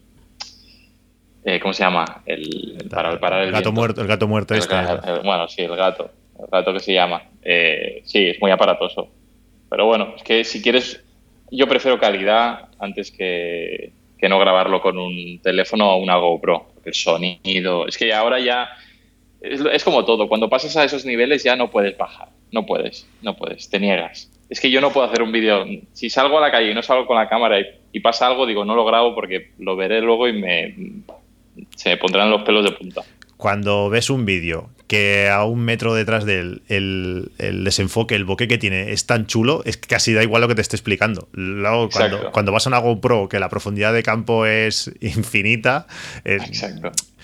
Por muy estable, porque la GoPro 8, por ejemplo, es una pasada como estabiliza, o la Max, que la tuve 14 o 15 días, y es increíble esa cámara. Cuando salga la nueva, que, que le den un poquito más de calidad a, a- a lo que es la parte giro, porque no llega a 4K, cuando le den un- esa, esa cámara es increíble. Pero claro, esa profundidad de campo no la consigues ni con un iPhone, por mucha calidad de vídeo que tenga el iPhone, mucho HDR y mucha historia. Pero es lo que tú dices, a veces te miras vídeos y solo te lo estás mirando porque estás viendo la imagen y dices, joder, vaya imagen y cómo lo está haciendo, cómo está grabando esto. Y ya está, es que no te estás ni fijando en lo que te dice. Sí, sí, sobre todo cuando estás en inglés, que están además la tele con los niños puesto y que tampoco puedes oírlo bien bien lo que dicen, leyendo algo los subtítulos, pero ves la calidad de imagen, el Peter McKinnon es que hace una calidad, es que es brutal. Mm, te puede explicar lo que quieras, casi. Y, en cuanto a luz, ¿utilizas alguna luz para, tus vídeos, sobre todo ahora que estás en casa? Tengo dos luces Newer de estas muy básicas, pero sí que me tendría que comprar algo más, más bueno. No, es una luz muy, muy, muy básica packs estos que tienen en Amazon, eh, la 800 creo, Newer N800, no. Eh, ahora te lo diré. Newer, luces. es que soy, soy muy básico, la verdad. Soy muy de, buscar truquitos, de todo. Son, son estos con difusores, ¿sabes? De luz y ya está. me, costaron 80 euros, creo, son dos luces con los pies y ya está que no. También tengo el, aro. El, lo has visto, el típico aro que tienen todas las blogueras para hacer sus vídeos de maquillaje. ¿Lo has utilizado en algún vídeo tuyo? No, porque me, ah, falló y lo tengo que devolver, pero algún día lo mostraré, sí, porque te viene con unos reflectores que le puedes hacer un poco más naranja, una luz más cálida, está bien. Y cuesta 75 euros, que está bastante bien. Sí, lo he visto, bueno, que algunos, algunos lo utilizan. Hay, un youtuber de, Canadá, ahora no me acuerdo cómo se llama, que tiene 800.000 seguidores o algo así, que, bueno, que estos días pues están haciendo todos un poco lo que pueden, ¿no? Al final estás dentro de casa, y es complicado. más si tienes, eh, como en su casa también tiene un niño pequeño por ahí, es, es complicado, pero bueno, va, haciendo cosas, va probando equipos y eso. Yo tengo, bueno, tengo aquí debajo, luego cuando acabemos de grabar te lo enseñaré, son unos pequeños LED que bueno, eh, tienen hasta soporte para trípode. Si lo colocas en la misma, en la propia cámara, pues iluminan bien. Puedes regular la, el color, la, temperatura del color. Puedes, Ese que es rectangular, ¿verdad? Eh, bueno, son como hay un tengo tengo dos, uno que es como una tarjeta de crédito, que es está genial porque es que es tan pequeñito, tan finito, lo puedes llevar en un bolsillo y tiene varios varios roscas para trípode para colocar en diferentes posiciones, y luego tengo uno que es bastante más grande, que da, mucha luz. Y son soluciones cómodas que bueno, para cuando estás en la calle o por ejemplo cuando estuvimos en eh, el año pasado hace dos años en, en París, en la Torre Eiffel, pues pones la cámara en el suelo, haces una foto que tú estás mirando como hacia el suelo y enfoca la torre atrás, lógicamente sin luz, pues sale la torre, pero tú no sales, pues con estos puntos de luz quedan cosas súper chulas. Y bueno, claro, yo tampoco soy mucho de hacer vídeos, pero en ciertas circunstancias, y más con las cámaras ahora luminosas que, que puedes subirle bastante liso, pues pueden salir cosas bien y lo te digo, es algo muy chiquitito, es una tarjeta de crédito un pelín más gordo, el, sí, hay uno de la marca Aperture o Aperture se llama, y es como una tarjetita también así pequeñito, pero ese cuesta unos 200 euros. lo, tengo, lo, tengo, aquí detrás, a ver si me llega el micro. es bastante... Ahora se caerá algún trípode seguro. Mira, este, este de aquí, que es marca Talifo, imagínate, todo chino. Eh, este es este súper grande, ¿vale? Si no sé si ah, lo ves. Eh, de, eso, tengo yo. Si lo ves por atrás, este es bastante, es bastante grande. Y el otro, que está más escondido aún, que no sé si lo encontraré ahora. Sí, está aquí. Es, el mismo estilo, ¿vale? Es el mismo estilo. Es, es como una antorcha LED. Sí, algo así. Este es del mismo estilo, pero es que este es finísimo. Luego, digo, luego lo abriré y te lo enseñaré. Es que es una tarjeta de crédito un pelín más. Entonces, esto lo puedes llevar en un bolsillo y no te molesta nada. El otro es imposible. El otro es pues como una pantalla de, un iPhone, pero con muchísimo más gordo. Además, tiene una batería como si fuese de, una Canon o algo así. Este no, es todo compacto, eh, regulable de intensidad, está genial. Son, bueno, son cosas para llevar encima. No sé, yo digo, si para vídeo, eh, pues eh, darían, pero para, para foto en un momento dado está, está bien. Es, Yo creo que es, interesante que al final también cuando la gente te ve que, que, la calidad de imagen y todo y las luces pues mucho, pues por ejemplo contraluz atrás ponerte una luz de otro color, la de adelante un poquito más cálida y eso le da un toque al vídeo diferente. Yo como hablábamos de Peter McKinnon, eh, si, si, ahora cuando hagamos la conversación te vas a, a ver un vídeo de hace dos años, alucinas del, del salto de calidad de los vídeos. La luz, cómo jugaba con las luces no tiene nada que ver. Eh, bueno, vas mejorando, pero sí que es verdad que te miras el vídeo ya solo porque es atractivo de mirarlo. Eh, y el sonido y todo. Todo es muy, muy importante, yo creo. Sí, sí, nos hemos. bueno, eso se lo, comentaba, se lo comentaba a mi hijo. Nos hemos acostumbrado a que cualquiera, entre comillas, haga un vídeo de una calidad tan extrema. Eh, yo le decía, en principio, la semana de aquí dos o tres semanas teníamos que ir a Nueva York. Mm, Lógicamente no va a poder ser, luego a ver cómo el tema seguros y todo esto, cómo, cómo hacemos. Pero la idea era que él se llevase una, una GoPro chiquitita, una Giro 4 Session, de estas que es un cuadradito, para que él grabase pues su visión del, de- del viaje. Y le dije, bueno, pues vamos un día a Castellbell a, a andar. eh, bueno, eso, eso que subes y bajas son 5 kilómetros. Y le digo, mira, y grabas y practicas. No, no, no, no hace falta. Si los vídeos lo, lo grabas y ya está, y salen. No tienes, no tienes ni idea de lo que implica. Digo, llévatelo y claro, luego cuando vio el resultado, vio que, que, que parecía que tenía Parkinson, que se movía todo el rato, que, bueno, lo difícil que es, claro, es que estamos, te digo, él ve vídeos de YouTube, pero está acostumbrado a una calidad tan extrema que ya lo considera normal. Mm, Claro. Se piensa que, que estas cosas se hacen, se hacen así. No sé, es, es algo, es algo muy curioso. Y en cuanto a, a software, ¿con qué, ¿con qué aplicación editas tus vídeos? Eh, pues por la gente alucina, porque edito la base con iMovie. Es que lo vi, lo vi ayer en, en el último vídeo, creo que lo pones, y digo, no puede ser.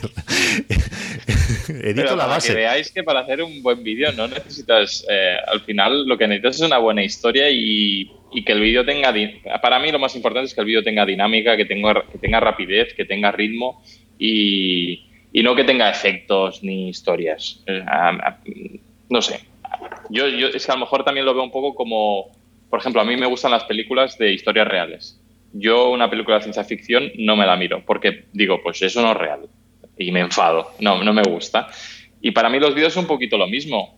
Eh, para mí ver un vídeo es ver una persona, ver una historia real, ver que tiene dinámica, verle ritmo y pues edito con el iMovie y luego le, hago unos retoques. Si tengo que poner algún texto o algún diseño así gráfico, lo hago con Premiere Pro y le retoco el color con Premiere Pro, pero sí que la base base con iMovie y venga, adelante.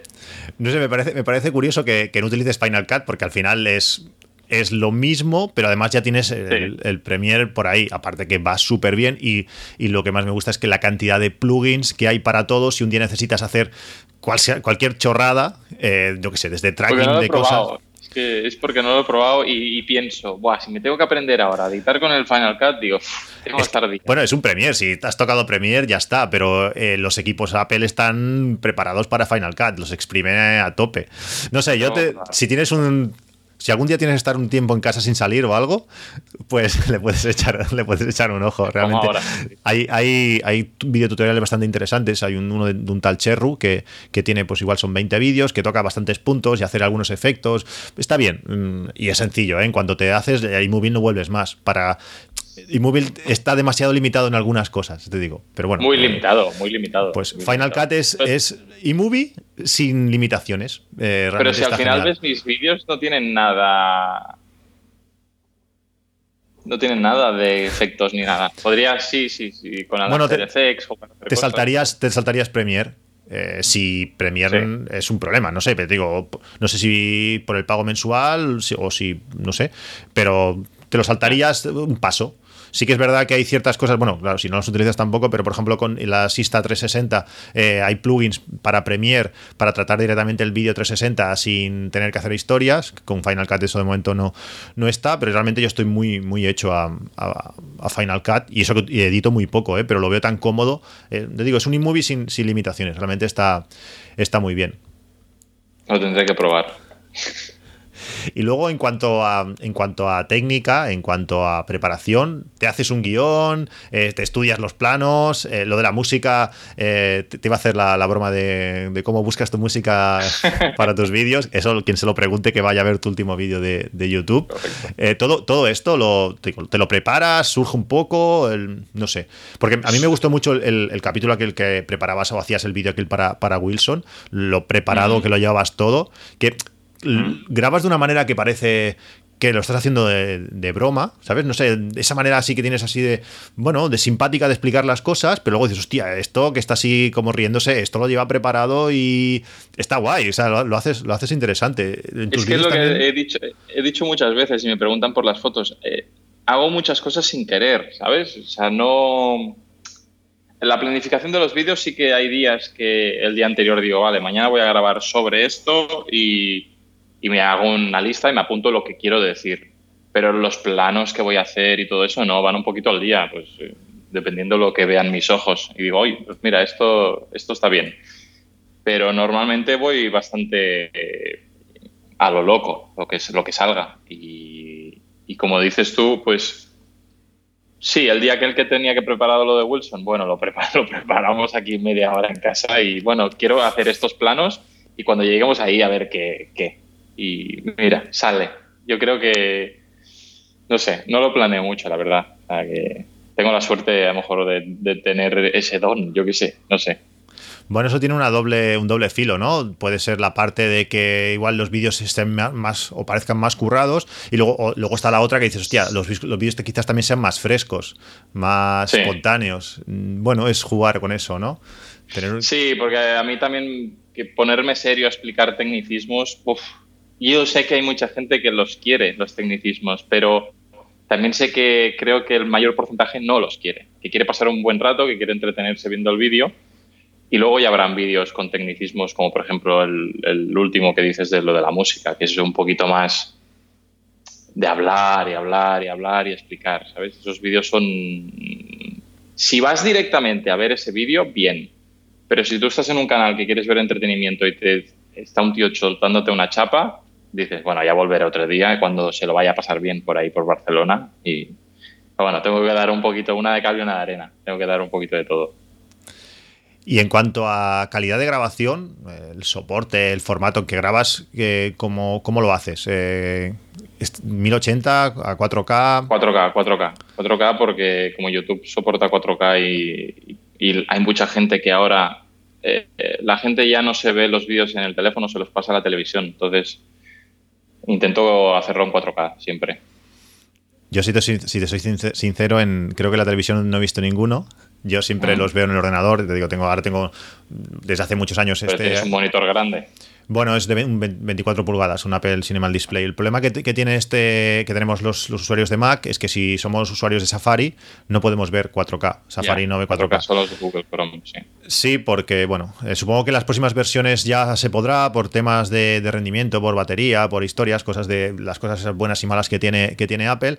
Para ver YouTube mm, tengo abierto un Chrome, específicamente utilizo solamente mm. para ver para ver esto, pero en mucha parte también entiendo que para vosotros, para ti, eh, grabar en 4K, editar en 4K, también tiene que ser bastante... Claro, no sé, si tú puedes saber si eh, YouTube os, ofrece información de qué porcentaje de gente lo ve en qué, en qué resolución. No, no, en la resolución no. Lo pasa que, bueno, lo único que te repercute es que, ocupas mucha más memoria, discos duros a mansalva y, y que, claro, para renderizar un vídeo, pues en lugar de tardarte 10 minutos, te tarda media hora. Sí. es un hándicap interesante, porque además eh, lo que está pasando supongo que, bueno, supongo no, estos días no son, no son ejemplo de, nada, que muchas veces estás viendo, yo también soy mucho de ver vídeos de YouTube en, el iPad 12,9 pulgadas, casi 13 pulgadas, que estás viendo el vídeo, lo miras y dices, ostras, ¿qué resolución está? Porque han limitado la, la, calidad, te vas, lo pones a 1080 y cuando llevas un rato viendo, dices, pues sí, parece que sí, continúo. O sea, es decir, aunque tengas la resolución alta, el bitrate es tan bajo que tampoco tampoco estás viendo la, calidad. A veces sabe mal, ¿no? Dices, hostia, con lo que se le habrá currado, la calidad que le habrá puesto para estar viendo como lo estamos viendo. Ya, pero al final, bueno, tú ofreces la máxima calidad y luego, pase lo que pase, ya es una cosa de YouTube, pero tú sabes que tu parte la has hecho. Si lo tiras al aire, que la gente lo coja como pueda. Exacto. Y luego, por último, en cuanto a, catalogación, ¿cómo, ¿cómo, te organizas? Eh, todo lo que, no sé, había, cuando, cuando Neistat grababa y veías esos, eh, esos eh, NAS que tenía, esa cantidad de discos, eh, mm. a mí me sorprendía mucho cuando sacaba vídeos de hacía mil años, del niño cuando era pequeño o cuando era pequeño, nunca llegó a explicar cómo se organizaba, cómo catalogaba, porque, bueno, esa es la parte más difícil. Una fotografía es fácil, pues ponerle etiquetas, ponerle cosas, pero un vídeo es difícil. ¿Tú haces algo de esto? ¿Los vídeos antiguos los tienes, los puedes encontrar? Así, escribiendo los discos físicamente. Exacto. Tengo. Es que, claro, la gente no lo está viendo, tú lo estás viendo. Tengo 300 discos duros y. Cada ¿300 pues discos duros? No, no, no, bueno, he dicho 300, pero tendré 20 seguro desde el 2014. Entonces, cada disco duro es siempre me los compro negros y con un rotulador blanco encima les pinto permanente, les pinto la fecha y pongo lo que hay. 2015, blogs, fotos. Aquí tengo 2018 de junio hasta octubre. Ya cuando han ido pasando los años, se me quedan cortos, porque, claro, grabo con más calidad. Eh, si vas viendo que un disco da para menos meses, ¿no? Exacto. Ahora me duran 4 o 5 meses un disco duro de 4 terabytes. Y voy con discos duros externos, todo. No sé si saldrá más a cuenta comprarme un... Pero claro, pienso, si se me rompe uno donde tengo información de 6 años, me mata. Si se me rompe uno que tiene información de medio, de cuatro meses, bueno, mira, cuatro meses tampoco. Porque eh, aparte de eso, copias de seguridad chungo, ¿no? ¿Qué va a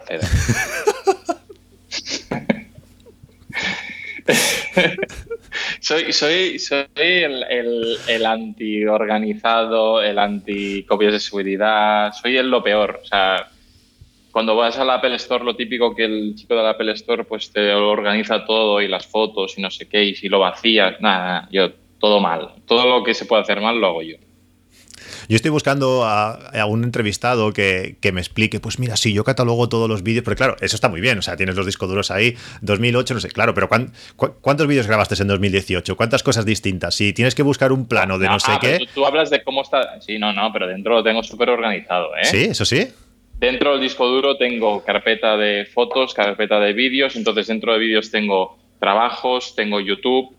Entras en YouTube y lo que tienes es eh, mensualmente, tengo enero, febrero, marzo, abril, tal. Luego dentro del mes tengo eh, el día. Luego dentro del y luego dentro del día tengo organizado en carpetas de la Sony, la GoPro o el drone. O sea que está muy bien organizado. O sea, dentro, dentro del disco duro está bien organizado. Vale, bueno, entonces ahí te perdono un poco. Yo mi, cuando yo hablo muchas veces en mi podcast de, yo tengo, no sé, setenta y pico mil fotos en, en la librería de fotos de, de Apple y bueno, todo sincronizado por iCloud, con, sus etiquetas y todo el rollo. Y una de las cosas que a mí me gustan mucho es poder encontrar cualquier foto de lo que sea. Si estuviésemos hablando y nos hemos visto, hubiésemos visto antes, hubiésemos ido a lo que sea, pues te puedo encontrar cualquier foto en menos de 20 segundos. Ese es mi, ese es mi objetivo. Porque muchas veces que se tienes una conversación, hostia, cuando fuimos allí lo que sea, no puedes estar a una persona espera, que se espera allí tres minutos a que tú encuentres una fotografía. Entonces, toda mi organización se basa en eso. Eh, además que cada versión nueva del sistema te ayuda. Puedes buscar por cosas que va aprendiendo por Machine Learning o lo que sea.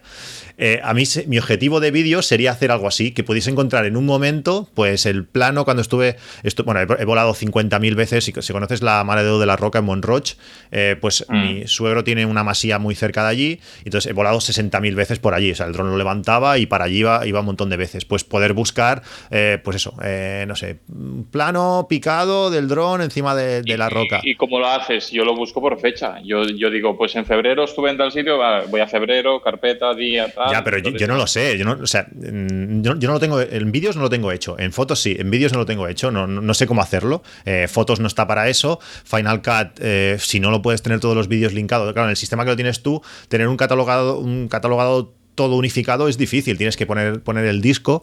Mm, no lo sé, por eso busco a alguien que me explique una manera para poder, para poder hacerlo. Es que no sé si, no sé si, si existe, es, es, un poco difícil porque es mucha información, son muchos terabytes. No sé cómo podrías hacerlo. ¿Y un NAS no te lo has planteado? ¿Tenerlo todo centralizado? Es que el NAS la gracia que tiene, aparte de tener mucho espacio en poco sitio, es que si falla un disco, cambias ese disco y te lo recupera todo solo. Ya. Mi problema es que soy, es, es, es eh, ¿cómo se dice? gun and shot o algo así, se dice como que pistola y dispara, pistola y dispara. Salgo corriendo, me llevo el ordenador y me llevo el disco duro de 2018. Venga, pues me lo llevo. O el de 2020.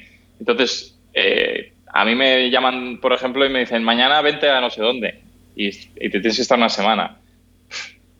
Y me tengo que ir rápido corriendo. No puedo estar descargándome todo ahora para ahí y para allá. Yo disco duro pequeñito y... bueno, si tienes internet... es verdad que podría Claro, el NAS, es tu propia red y, tienes accesible desde, desde fuera. Bueno, no sé, es, es algo que sigo, sigo buscando, una manera de mis vídeos de tenerlos, eh, poderlos encontrar tan rápido como encuentro las, las fotografías. Y bueno, yo creo que hemos dado un, repaso bastante amplio bueno, a, tu, a tu persona, a tu creación, a, lo que haces, a lo que, a lo que te gusta. Eh, también hemos hablado mucho de cómo pueden encontrarte, tanto en Instagram como en YouTube, en Twitter. Tendréis los enlaces en las notas del podcast. Eh, agradecerte muchísimo, Abel, pues que hayas querido participar en el, en el podcast, que a veces es difícil, a veces te llega una petición. A mí también me piden bastante para, para hacer podcast y, bueno, encontrar, pues casi con la tontería, dos horas de, de tu día, pues para, para, hacer, para hacer esto. Espero que la gente vaya a tu canal, que vea, que tire para adelante, tire para atrás. Hay un montón de vídeos de un montón de temáticas con mucha calidad eh, que merecen, merecen mucho la pena. Y, como, como, yo, que te incorporen en, su día a día y que vean tus, tus andanzas. Eso, agradecerte que hayas querido participar y, espero que te lo hayas pasado por lo menos eh, bien este, esta horita y pico que hemos estado hablando. Nada, gracias a ti por invitarme. Yo encantado de, siempre lo digo, siempre digo lo mismo, pero bueno, eh, que de veros las caras también a, todos los que estáis detrás de, esos numeritos de visualizaciones.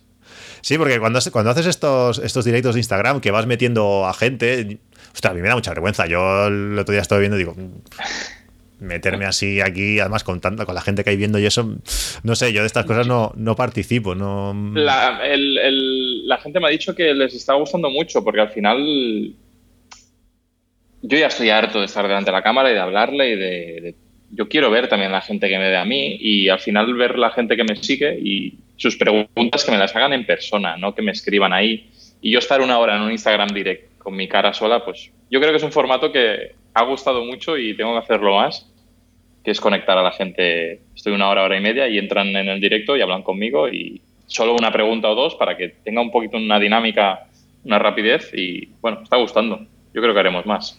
Sí, no, es, interesante. También es verdad que a mí me cuesta mucho eh, ponerme a un horario, eh, decir a tal mm. hora esto, eso, eso, me cuesta. Ahora estoy corriendo, tengo la suerte de tener una cinta, una cinta para correr en casa, se la regalé a mi mujer hace 15 años, estuvimos a punto, pero a punto de tirarla hace dos meses. o sea, pero a punto, ¿eh? Y ahora me está salvando la vida. Además, tengo un medidor de potencia que se conecta con Swift, me parece que se llama la aplicación, y mediante el iPad puedo correr y pues, vas corriendo. Además, estás muy bien montado, porque luego en Strava parece que has estado corriendo en Londres, en Nueva York, en no sé qué. Es súper chulo. Y hacen, pues a ciertas horas, hacen, pues venga, carrera o salida conjunta en no sé dónde. Y nunca, nunca las corro porque es que es imposible estar a la hora que ellos dicen. Eh, entonces, en los directos esto pues también me, me cuesta cuando he visto varias veces que a tal hora haremos un directo, pero siempre te, siempre lo pillo pues casi cuando ha acabado, cuando está acabando. Pero bueno, te digo, no, me parece interesante, lo que pasa que a mí me cuesta un poco pues digo, eh, salir allí delante de todo el mundo, no sé. Eh, y mira que hacemos el podcast y todo esto, ¿eh? pero bueno, no sé, estas cosas que, que cuestan. Bueno, yo también esfuerzo un poquito a la gente a eso, que se quite la vergüenza y que también se, que se moje, vaya. Sí, luego también te implicas más con el, con el canal. Al final, pues eso, cuando podemos estar hablando, pues parece que no, pero bueno, eh, de cuando te vea tendré un cariño especial. O sea, aparte ya que ya me gusta ver tu canal, pues eh, no sé, cuando conoces a alguien, pues siempre es mucho mejor. Y a ver si algún día que bajes por aquí, pues tenemos la suerte y, y coincidimos en Monterols o donde, o donde sea. Pues nada, Abel, agradecerte eso que hayas querido participar. Seguiré viéndote eh, en, tus vídeos más o menos diarios o cada tres, días, tres veces por semana y, y nos veremos en una próxima ocasión. Perfecto, muchas gracias a ti. Saludos, hasta luego. Hasta luego.